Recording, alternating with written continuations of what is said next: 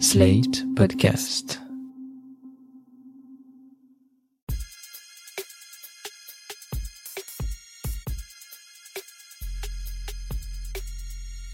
Salut chers auditeurs, salut chères auditrices, bienvenue dans Sans Algo l'actu.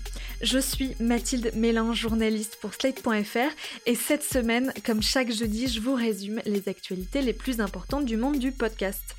Aujourd'hui, on va surtout parler du palmarès du Paris Podcast Festival, mais aussi de la sortie d'un magazine dédié au podcast, d'un nouveau prix à longueur d'onde et de la parution d'un bouquin adapté d'un podcast d'Arte Radio. C'est parti pour l'actu de la semaine. Wow! Bonsoir, bonsoir, bonsoir. Bienvenue à cette cérémonie de fermeture, de remise de prix, de galotte party, de fin de festival. Dimanche soir, c'est la podcasteuse et humoriste québécoise Gabrielle Caron qui animait la cérémonie de clôture du 5e Paris Podcast Festival sur la scène de la Gaîté Lyrique. Une cérémonie plus courte que l'année dernière, pendant laquelle 9 podcasts ont été primés, dont 5 podcasts indépendants.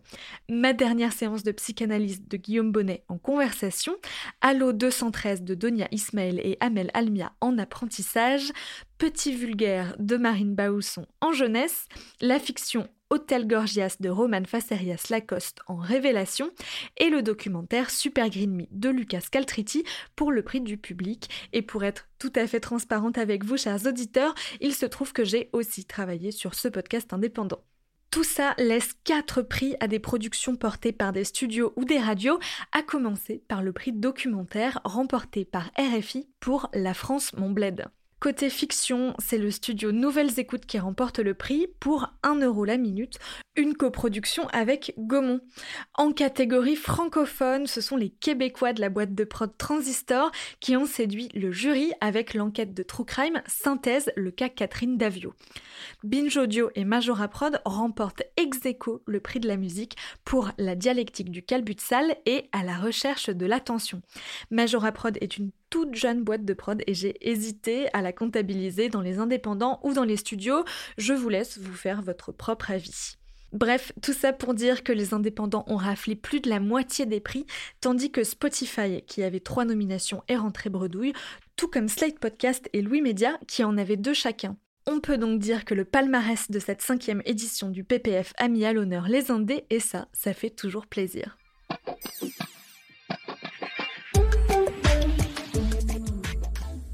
Vous êtes allé au Paris Podcast Festival, peut-être avez-vous remarqué un épais magazine jaune en vente au stand librairie.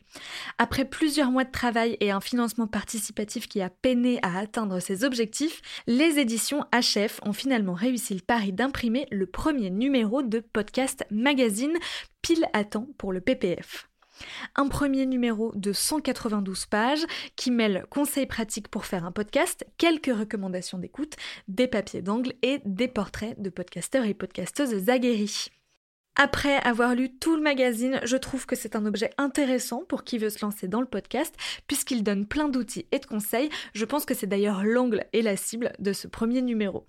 Je regrette seulement quelques choix éditoriaux, comme par exemple laisser des podcasteurs recommander leur propre podcast de façon plus ou moins frontale.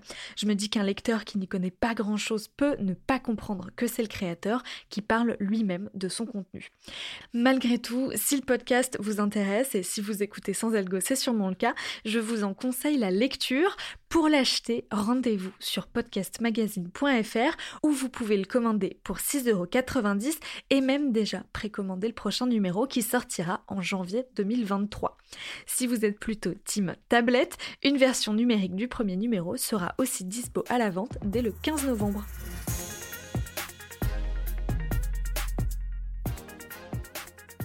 Le festival Longueur d'onde lance un nouveau prix jeunesse pour récompenser des podcasts et créations sonores destinées aux enfants. Si vous avez un podcast jeunesse produit entre septembre 2021 et novembre 2022 qui a un travail sonore étoffé et qui n'est pas juste une histoire lue pour les tout petits, vous pouvez candidater jusqu'au 30 novembre sur le site de Longueur d'onde. La sélection sera annoncée en décembre en même temps que celle des prix grandes et petites ondes et les prix seront remis le 4 février à Brest. Le prix jeunesse est d'ailleurs doté d'un chèque de 800 euros. Salut, c'est Judith Duportail. Dans quelques semaines, vous pourrez entendre mon nouveau podcast, une série documentaire qui s'appelle Les ex de François le studio Binge Audio propose une séance d'écoute en avant-première du nouveau documentaire de Judith Duportail.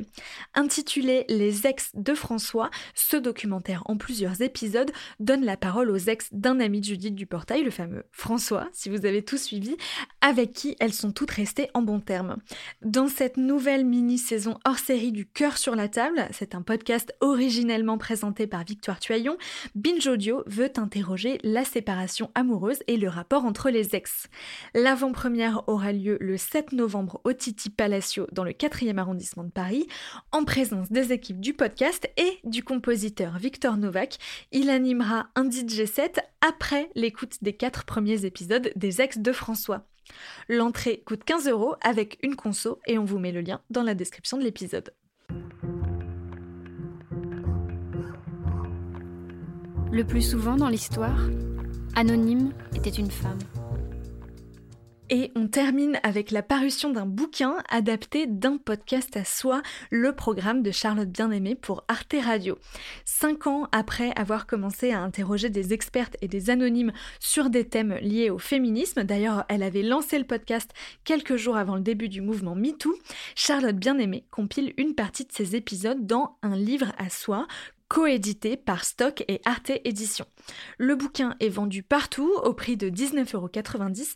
Vous le trouverez facilement grâce à la couverture rouge et jaune qui reprend la jaquette d'un podcast à soi, une illustration d'Anna Vanda Gogusset qui en signe d'ailleurs plein d'autres dans le livre.